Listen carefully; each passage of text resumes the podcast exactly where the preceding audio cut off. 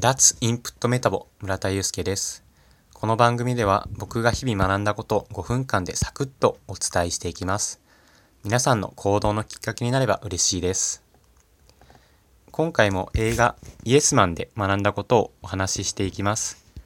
前回は自分の好き嫌いを見つけるためにはイエスということが必要だという必要についてお話ししました。今回のテーマは Connecting Dot です。よろしくお願いいたします。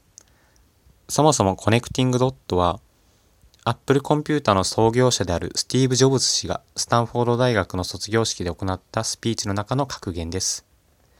その中の文章を抜粋してご紹介します。先を見通して点をつなぐことはできない。振り返ってつなぐことしかできない。だから将来何らかの形で点がつながると信じることだ。何かを信じ続けることだ。直感、運命、人生、カルマ、その他何でも。この章が私を裏切ったことは一度もなく、そして私の人生に大きな違いをもたらした。この文章をまとめると、点と点は線になる。つまり、行動はいずれ何かの化学反応を起こして結びつく。ということになると思います。そして今やってることに自信を持とうよ。どんどん続けていこうよ。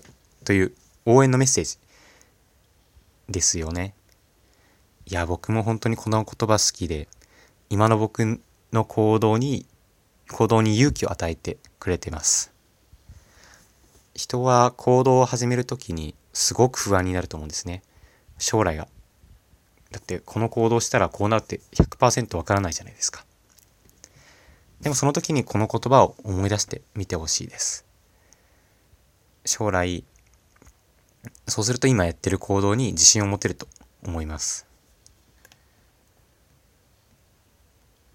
で、コネクティングドットで結びつくためにはやはりその、どんどん点を打ち続けることが必要ですよね。そのたその時にもイエスと答えるマインドセットが大切なのかなと思います。少しでも面白いって自分が思ったら自分に対してイエスやってみよう。人からこんなことがあるんだけど、こんな面白いことがあるんだけどって言ったらイエス、そうだ、やってみよう。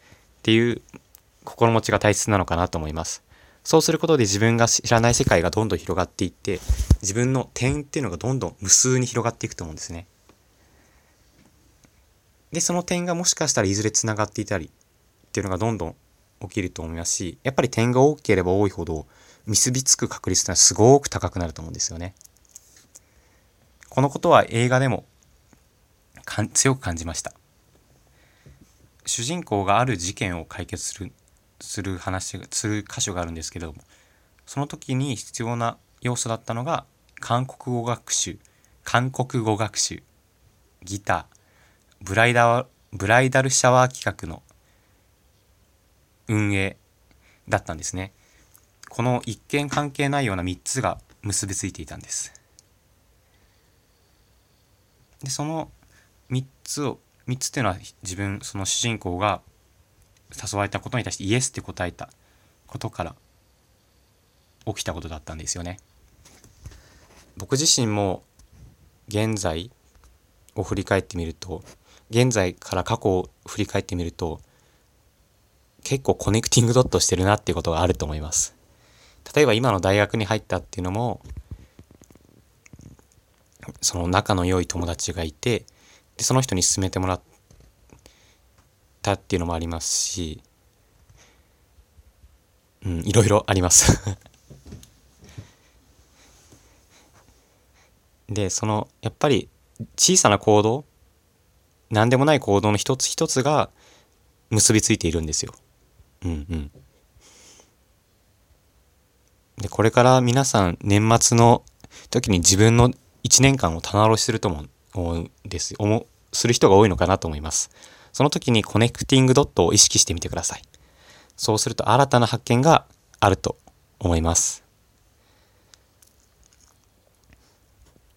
で、振り、その、こういうふうに自分が続けてきた行動が結びついてるってことが分かったら、今やってることにも自信が持てると思うんですよね。そうすると、これからもどんどん行動する、行動しようっていう風になると思います。是非そのことを意識してみて意識してやってみてください。最後にこの Connecting Dot を知ったきっかけをお話しして終わらせていきます。僕がこのスピーチを知ったのは Voicy 音声音声ブログの Voicy のパーソナリティであるルシュカさん。がきっかけです。 Voicy、ルシカさんは Voicy 内で英語を学ばないとという英語を話せるようになりたい人のための番組を作っています。その中でルシカさんがお話しされていたんですね。ぜひ英語を学びたい人とか、Voicy聞いて、聞いてるけど、ルシカさんまだ聞いたことないよって人は聞いてみてください。すごく英語だけじゃなくて、自分の人生観とかだったり、行動にきっかけを与えてくれるお話をしてくれるので、僕はすごくこの番組が好きです。今回もお聴きいただきありがとうございました。やっぱり難しいですね、放送するのって。